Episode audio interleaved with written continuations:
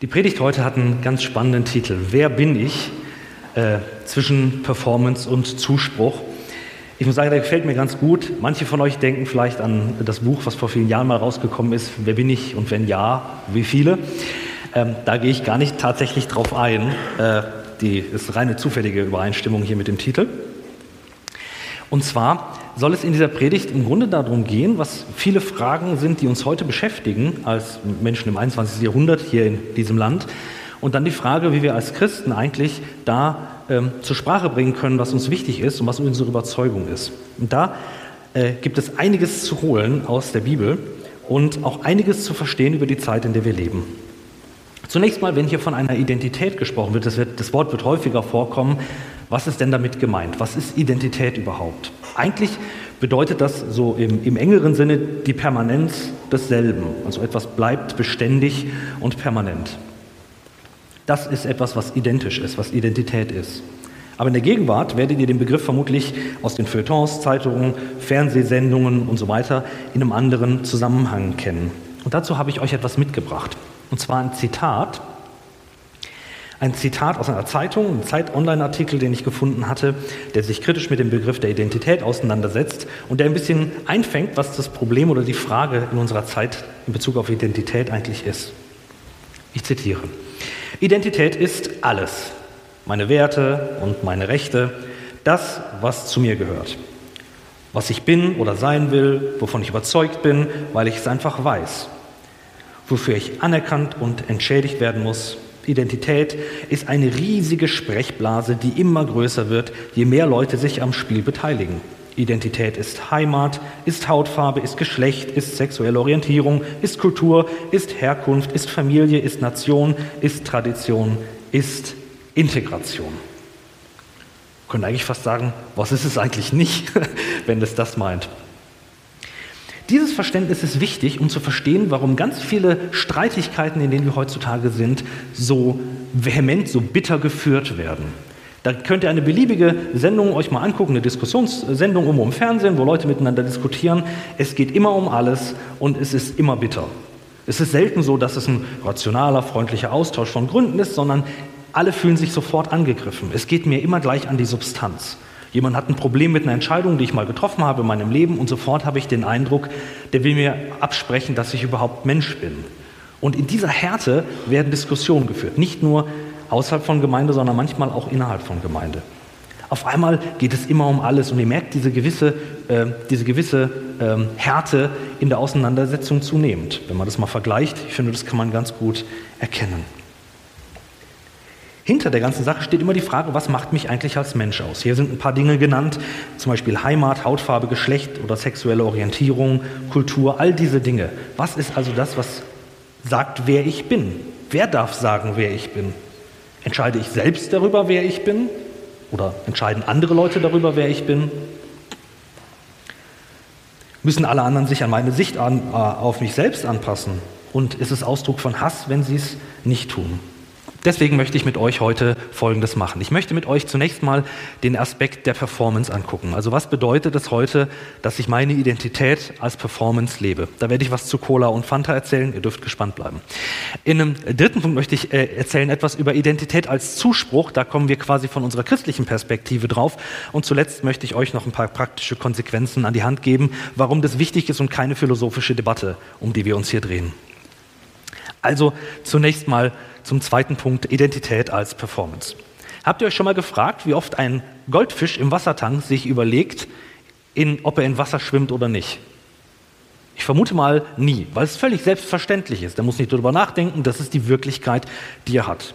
Ich denke über die Luft, die ich atme, eigentlich auch ziemlich selten nach, um ehrlich zu sein. Und so gibt es viele Dinge, die wir auch als Christen einatmen, die uns umgeben, die wir für selbstverständlich annehmen, über die wir gar nicht mehr nachdenken, so wie der Fisch im Wassertank. Unsere Sicht auf uns selbst, was uns ausmacht, ist meistens etwas, was wir einfach aufnehmen und was wir dann einfach leben. Da denken wir selten drüber nach. Wir lesen ja selten philosophische Bücher, die solche Themen haben. Wir leben einfach vor uns hin und irgendwie saugen wir aus verschiedenen Quellen auf, was uns als Menschen eigentlich ausmacht. Meistens lernen wir das eben aus unserem Umfeld. Die Frage zum Beispiel, wo wir herkommen. Das ist eine Sache, die äh, entdecken wir im Laufe unseres Lebens, dass wir unser Elternhaus kennenlernen, dass wir vielleicht unsere Verwandtschaft kennenlernen und sagen, okay, vielleicht könnte das eine Antwort darauf sein, wo ich eigentlich herkomme. Oder was ist der Sinn im Leben? Was ist das Ziel, was ich erreichen möchte? Das sind Fragen, die wir aufsaugen und mitnehmen. Ganz spannend, man hat herausgefunden, dass diese Lebenskonzepte oder Skripte werden die genannt, von Kindern schon sehr früh feststehen. Also ob Kinder äh, später mal sagen, ich möchte mal Familie haben und Kinder selber haben, das ist schon etwas, was sich sehr früh festigt in den Köpfen von Kindern. Das ist ganz spannend.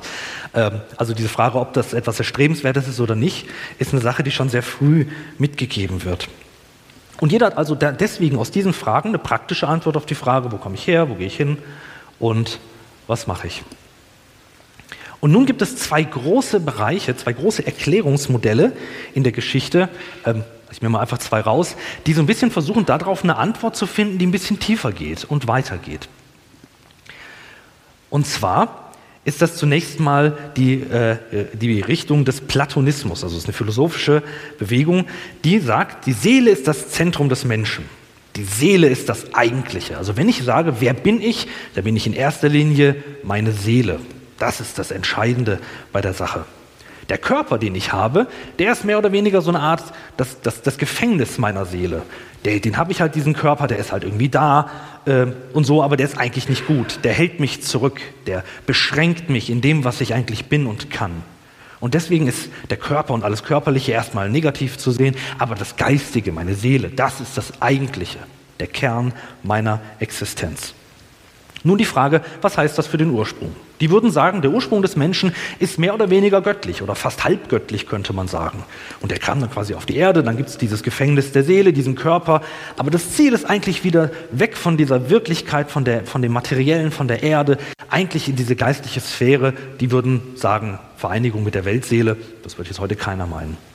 Spannend ist, dass diese alte Richtung heute sogar noch total lebendig ist. Das merkt man in manchen Diskussionen. Zum Beispiel hatten wir vor kurzem jetzt einen Vortrag hier vom Professor Dr. Scherer. Da ging es um Bioethik und äh, Biomedizin. Das war ein ganz spannender Vortrag gewesen.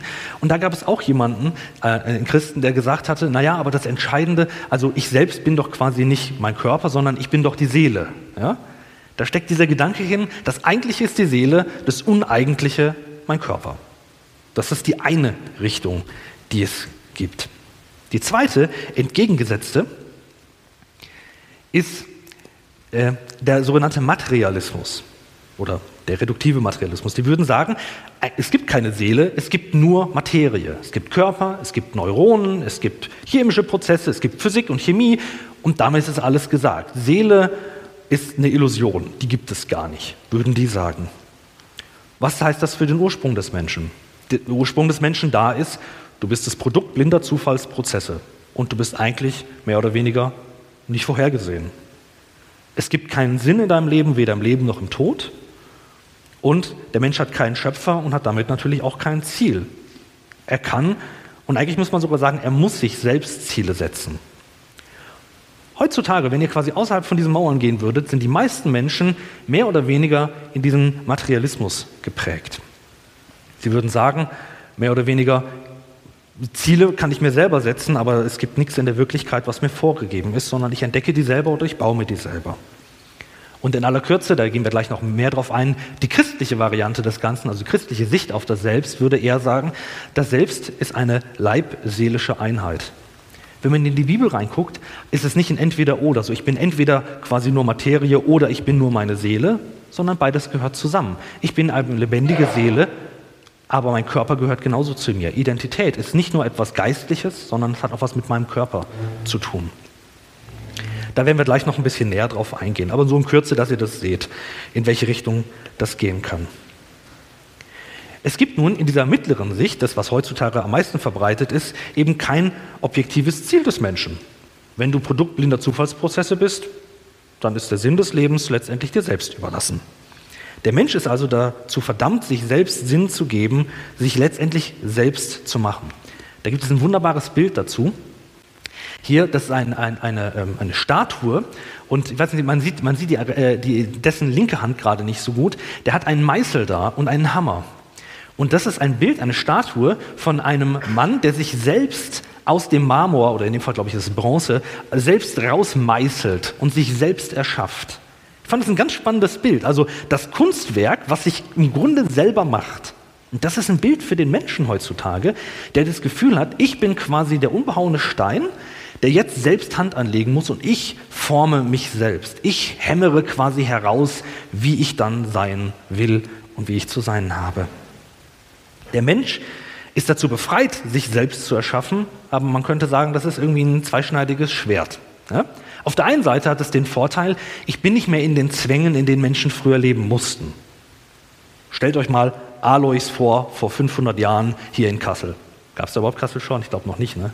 Vor 500 Jahren, Alois lebte hier. Und Alois ist der Sohn von Egon und Egon ist Schmied gewesen. Damit ist klar, er wird selber auch Schmied. Völlig eindeutig, das ist äh, klar. Was er glaubt, das ist nichts, was er entscheidet, sondern etwas, das ist völlig klar. Er glaubt an das, was, was, die, was in der Kirche gesagt wird. Der wählt das nicht, der findet sich darin vor.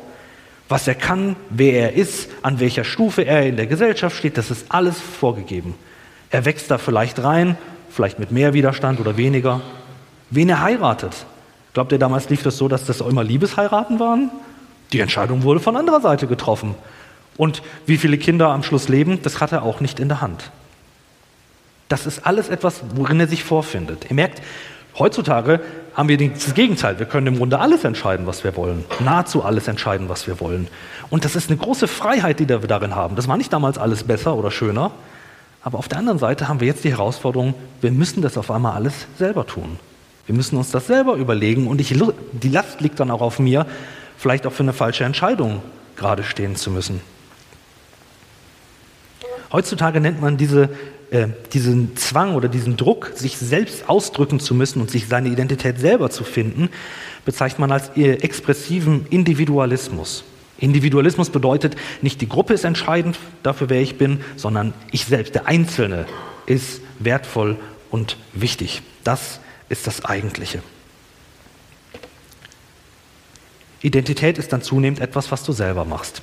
Da habe ich was ganz Schönes gefunden, und zwar eine Annonce, habe ich mal gesehen, eine Annonce, wo man ein Privatjet mieten konnte. Jetzt keine Sorge, das kann sich vermutlich keiner von uns leisten, aber man konnte sich den mieten nicht, um damit zu fliegen, sondern man konnte sich den mieten für Instagram-Fotoshoots, um so zu tun, als könnte man sich leisten, dieses Flugzeug zu mieten.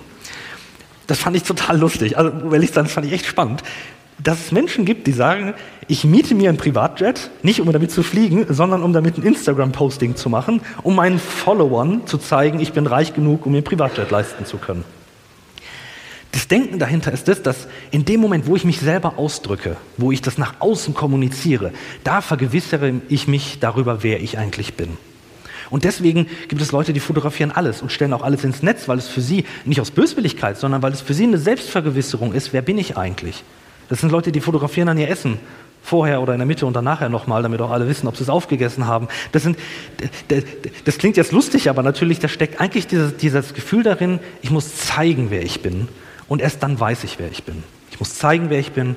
Und erst dann weiß ich, wer ich bin. Und jetzt müssen wir was Wichtiges sagen. Wir selbst sind da keine Ausnahmen. Auch wir als Christen, die hier sitzen, wenn du jetzt sitzt und sagst, ich bin Christ, du bist keine Ausnahme. Auch du bist in dieser Zeit dieses Individualismus groß geworden und alles, was du machst, ist unter diesen Vorzeichen inbegriffen. Wir sind nicht die fromme Ausnahme und sagen, haha, die da drüben mit Instagram, aber ich mache das ja nicht, sondern die Wahl, die du getroffen hast, ist genauso. Dass du gesagt hast, ich will kein Instagram haben, ist genauso individualistische Wahl wie derjenige, der sagt, ich nutze das regelmäßig. Du bist also keine Ausnahme. Wir sind alle letztendlich Teil dieser Zeit und wir können aus dieser Zeit noch nicht ausbrechen. Selbst derjenige, der sagt, ich ziehe mich ins Kloster zurück und sage allem ab, was es gibt, macht das als Ausdruck seiner eigenen Entscheidung. Wir kommen, entkommen diesem, sag ich mal, diesem äh, Zeitgeist nicht. Wir können nicht mit dem Finger zeigen, wir sind selber Kinder davon. Das müsste man vielleicht sagen. Aber dann entsteht ein Problem. Und das möchte ich euch mit einem Witz nahebringen. Ähm, es ist die Zeit der, der, der religiösen Unruhen in Irland, in äh, Nordirland. Da ging es so Katholiken gegen Protestanten. Und ein jüdischer Rabbi geht in Irish Pub. Trinkt da, ihm geht's gut, er geht nach Hause und gerät in eine bewaffnete Kontrolle von Separatisten. Ja? Die halten die Waffe vor und fragen ihn, bist du katholisch oder evangelisch? Dann sagt er, hören Sie mal zu, äh, ich, ich bin Jude. Dann überlegt der Mann kurz und sagt, sind Sie katholischer oder evangelischer Jude? Ich finde den großartig. der, der, der Gedanke dahinter ist, es sprengte vollkommen das Konzept, den Gedankengang dieses Mannes. Der konnte sich nicht vorstellen, dass es was anderes gibt als katholisch und evangelisch. Ja? Es sprengte völlig seinen Horizont und deswegen konnte er das nicht einsortieren. Und wir Christen sind manchmal genauso. Wir sind manchmal genauso. Wir, wir haben ein System, was wir aufgenommen haben, wie wir Identität verstehen und unser Sein als Mensch, aber wir haben das einfach mitgebracht. Und was nicht da reinpasst, wird irgendwie da reingedrückt. Ich glaube aber, dass die Bibel viel mehr für uns hat. Etwas, was etwas grundsätzliches anderes darstellt. Und das möchte ich euch zeigen mit zwei Flaschen, die ich euch mitgebracht habe. Und zwar hier einmal, äh, ich nenne jetzt den Namen nicht von der Firma, von der das ist, Kenner werden es wissen, eine Orange-Limonade. Ich nenne die jetzt einfach mal Fanta, der Einfachkeit halber. Und auf der anderen Seite habe ich hier eine, eine, eine gute Cola. Eine wirklich, wirklich gute Cola. Warum, warum lacht ihr jetzt? Mann, Mann, Mann. Ich habe wohl schon meinen Ruf hier weg. Gut. Und ich möchte euch kurz etwas an diesen beiden Flaschen erklären. Fangen wir mal mit der Fanta-Flasche an. Diese Fanta-Flasche steht nun für diese materialistische Sicht auf uns Menschen. Ja? Von der ich gesagt hätte, dass die in einem gewissen Konflikt auch steht, glaube ich, mit dem Glauben. Und die hat mehrere Teile. Zunächst mal gibt es natürlich die Flasche, aber wichtig das Etikett. Das ist wichtig. Das ist was, was man sehen kann. Nach außen hin zeigt mir, was da drin ist. Ne? Das ist irgendwie etwas Wichtiges. Und dann gibt es noch einen Inhalt, der da drin ist. Ja? Das ist eigentlich das Entscheidende. Wenn ich eine Fanta haben will, dann geht es mir eigentlich nicht so sehr um das Etikett, sondern eigentlich geht es mir um den Inhalt. Das ist das Wichtige. Aber das Etikett ist erstmal das, was nach außen hin in Erscheinung tritt. Viele von den Fragen um Identität, um die wir uns heute auch ganz gerne streiten, sind Fragen, die das Etikett betreffen. Aber das Entscheidende ist eigentlich das, was in der Flasche da drin ist. Ein Beispiel. Man kann seitenweise Streitigkeiten lesen über die Frage, ob man äh, gendern soll in der Sprache, also in der Schriftsprache. Da kann man tolle Artikel lesen, für und wieder und alles Mögliche. Das ist aber eigentlich von dieser ganzen Frage nach der Identität nur die Oberfläche. Da sind wir nur bei dem Etikett. Das Entscheidende ist letztendlich das, was da drin steckt, also was dahinter steckt, wer ich eigentlich bin. Und jetzt möchte ich euch kurz die andere Flasche vorstellen. Das ist jetzt natürlich der christliche Glaube. Nein, natürlich ist der Flasche das nicht. Der soll das symbolisieren. An dieser Stelle würde man sagen, der hat auch ein, auch, auch ein Etikett. Da gibt es etwas, was man sehen kann nach außen. Wir würden zum Beispiel sagen, dass man, dass man betet. Das ist etwas, was hier draufsteht. Dass wir zusammen zum Beispiel in den Gottesdienst gehen, Gottesdienste feiern. Das ist auch was, das kann man nach außen hin sehen. Aber getrieben wird das natürlich nicht von Äußerlichkeit, sondern von etwas innen drin. Also bei Christen zum Beispiel, dass sie sagen, Gott hat mein Herz verändert. Er hat mir Gnade geschenkt, meine Schuld vergeben und deswegen kann ich ein neu, neues Leben mit ihm haben. Ja? Das ist quasi an dem Fall der Inhalt. Jetzt möchte ich euch etwas zeigen. Mein Glaube ist, dass es ganz viele Christen gibt, die quasi eine solche Flasche haben und dann Folgendes machen.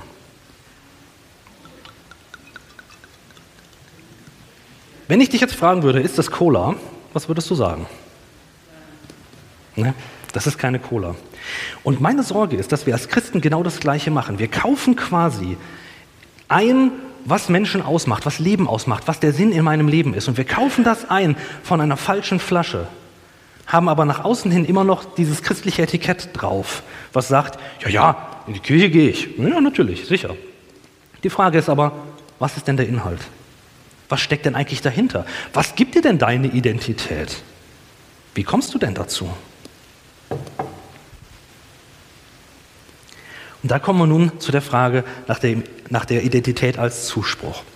In der Bibel finden wir eine Alternative zu diesem Gedanken von, du bist einfach nur quasi Materie und alles andere ist ein soziales Konstrukt. Also du machst es letztendlich selber und versuchst dich selber zu erfinden. Ich glaube, die Bibel hat etwas viel Größeres und was viel Besseres zu bieten. Und wir sollten uns nicht mit den Etiketten rum, rumschlagen zu viel, sondern auf den Kern gehen, auf den Inhalt des Ganzen. Da könnte man jetzt viele Predigten drüber halten. Ich habe jetzt einfach gedacht, ich lasse es bei einer und packe das Ganze in zwei wichtige Aspekte.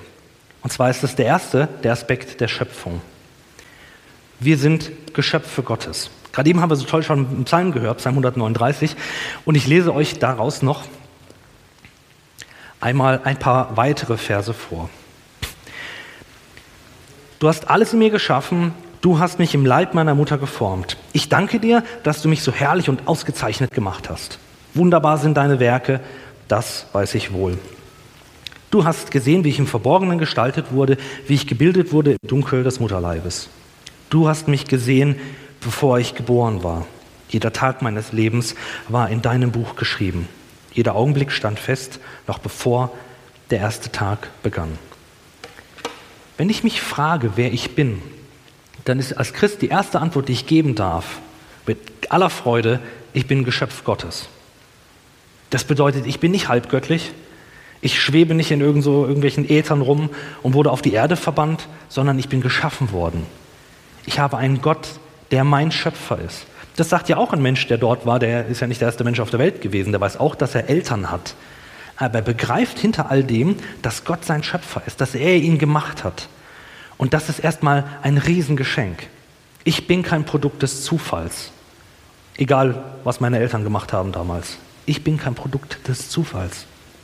Gott spricht mir mal die Identität zu, weil er Schöpfer ist. Und das ist etwas Großartiges. Wenn ich nämlich Geschöpf bin, dann hängt mein Wert als Mensch nicht an dem, was ich kann oder tue oder wie ich performe, sondern dann hängt mein Wert daran, dass ich sein Geschöpf bin.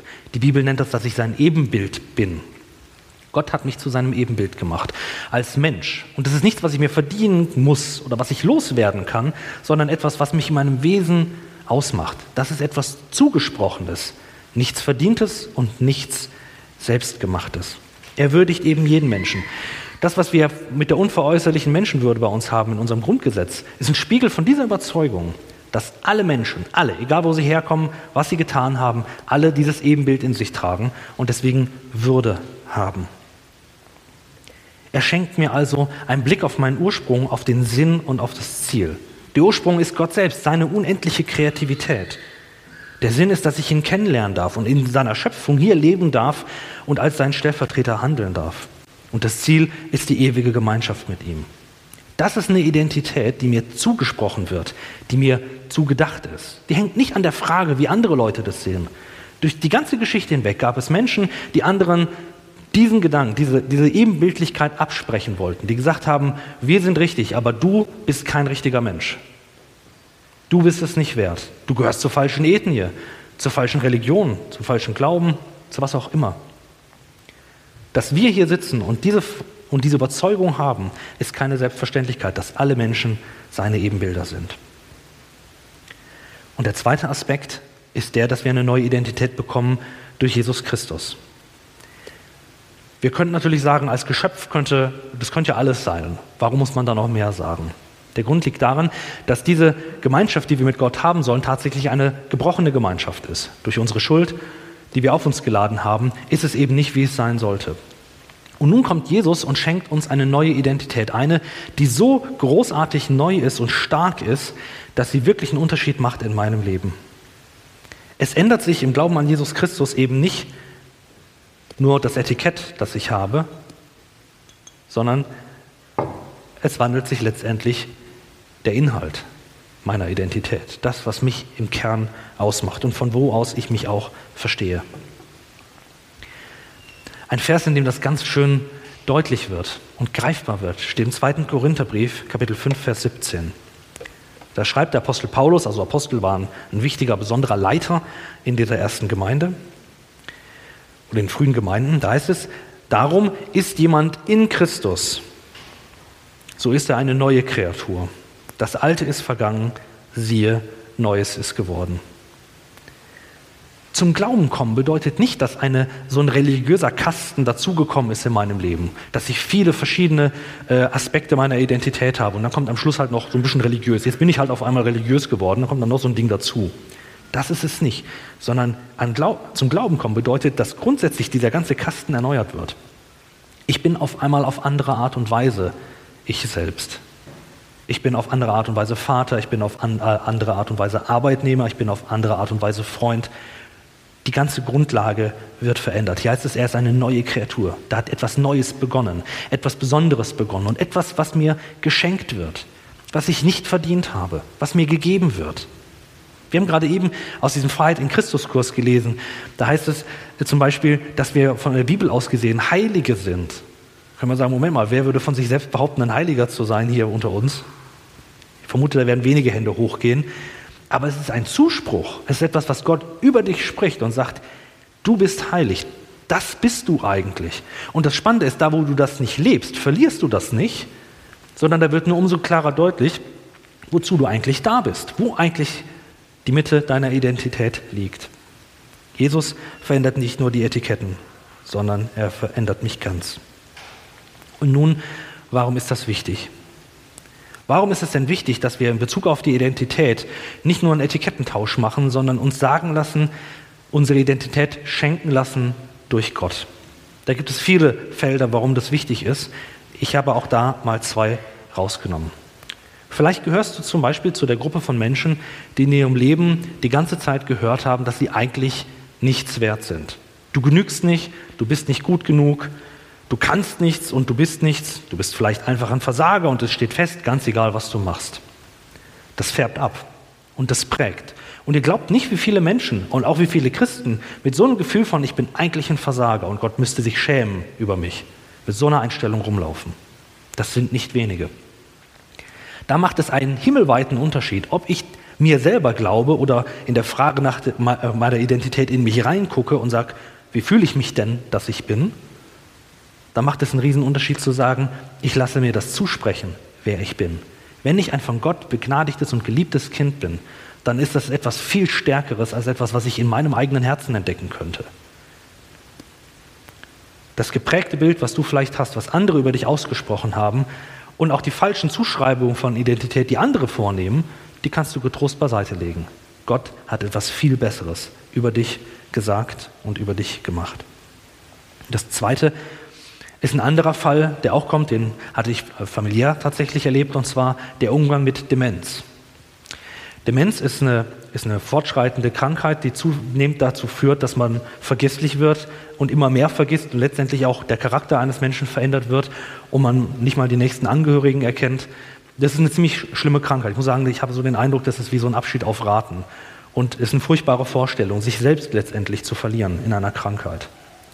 Was denkt ihr denn, bewahrt die Identität eines Menschen, der sich selbst verliert? Ein Foto? Seine Familie. Im tiefsten ist das, was uns hält und was uns als Mensch ausmacht und mir meine Identität gibt, etwas, was Gott über mich sagt und Gott über mich ausspricht und in Gottes Hand aufbewahrt ist. Meine Identität steht in seiner Hand. Auch wenn ich nachher einen Unfall habe und Amnesie habe und nichts mehr wissen würde, dürfte ich wissen, Gott weiß, wer ich bin. Er vergisst mich nicht. Ich bleibe in seiner Hand. Deswegen möchte ich dich einladen. Wenn du jetzt zum Beispiel hier sitzt und sagst, naja, ich kann das irgendwie verstehen, Identität, irgendwie habe ich so das Gefühl, wer ich bin, das muss ich irgendwie selber machen, dann will ich dir einfach zusprechen und sagen, lass dir das Entscheidende schenken von Gott. Er ist ein freigebiger Gott. Er ist derjenige, der einen Neuanfang schenkt, der in Jesus Christus auch erlebbar und erfahrbar ist. Versuch nicht nur den Etikettenschwindel zu machen. Das funktioniert nie. Letztendlich bist du mehr als einfach nur ein Etikett. Du bist ein ganzer Mensch und Gott spricht dich als ein solcher an. Ich möchte zum Abschluss der Predigt noch ein Gebet sprechen. Wir bleiben dazu sitzen.